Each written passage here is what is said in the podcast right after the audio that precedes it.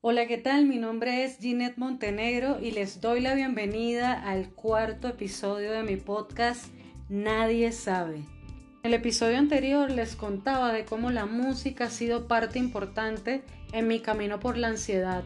Hoy lo quiero retomar porque gracias a la música conocí a una persona maravillosa que en ese momento me dio herramientas increíbles para yo poder llevar todo este tema. Aún en ese momento cuando yo conocí a esta persona de la que les voy a hablar en un momento, yo todavía no sabía que lo que tenía era ansiedad.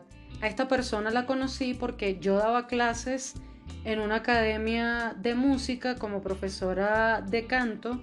Eh, una alumna que con el tiempo se convirtió en una gran amiga. Un día hablando por mensajes le decía que estaba muy nerviosa que me faltaba el aire, entonces ella me dijo que su mamá hacía ejercicio de respiración, que quizás me podían ayudar con lo que sentía, que iba a hablar con ella para que me, me, apoyara en esto, para ver cómo me podía ayudar. Obviamente, yo le dije, claro que sí, cuándo, dónde, a qué hora tengo que estar allí. Yo voy. Ella me dice, bueno, voy a hablar primero con mi mamá y luego te informo cuándo puedes ir. Ella habló con ella, me invitó a su casa y allí fue donde conocí a esta persona que yo dije es mi ángel de la guarda. Nancy Bustos, así se llama mi ángel, una psicoterapeuta maravillosa. Recuerdo que el día que yo fui a su casa estaba muy nerviosa, pero tiene una vibra tan espectacular que en cuestiones de minutos yo estaba muy relajada y tranquila. Es una persona que, que te da muchísima paz. Estuvimos durante semanas trabajando y profundizando en qué era lo que me estaba generando ese nerviosismo.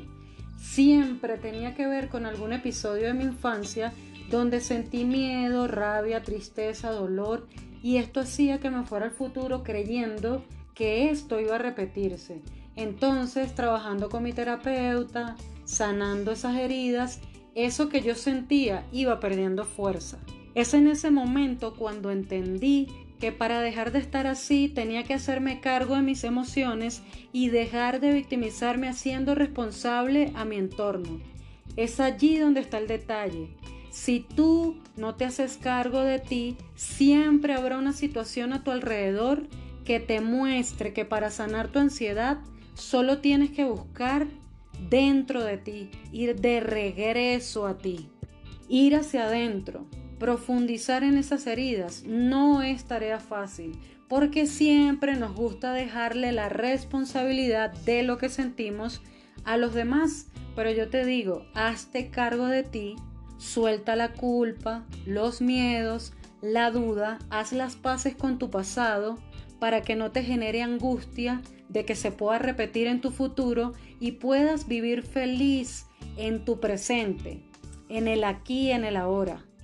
En este punto quiero decirles que esto es un trabajo de todos los días.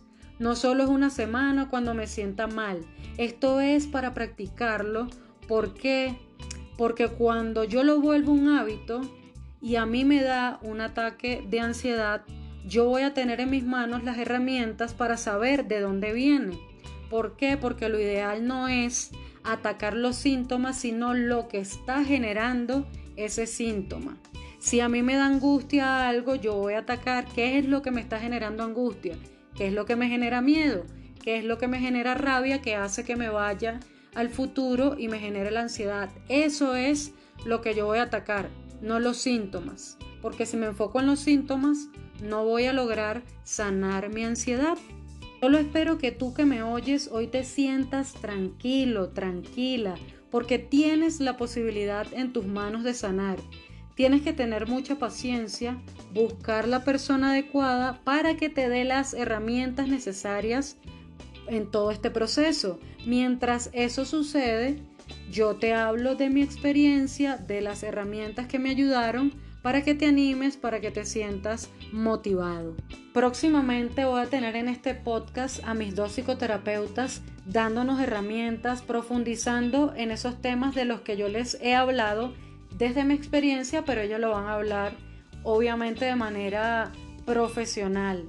También voy a invitar a una psicólogo nutricionista para que ella nos hable de los alimentos que elevan y los que disminuyen la ansiedad porque es increíble cómo la manera en que comemos afecta. Entonces espérenlo porque viene por allí y hasta acabo de dejar este episodio. Espero que les haya gustado.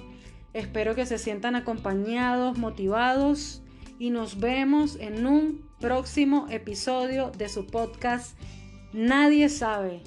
Un abrazo con toda la buena vibra.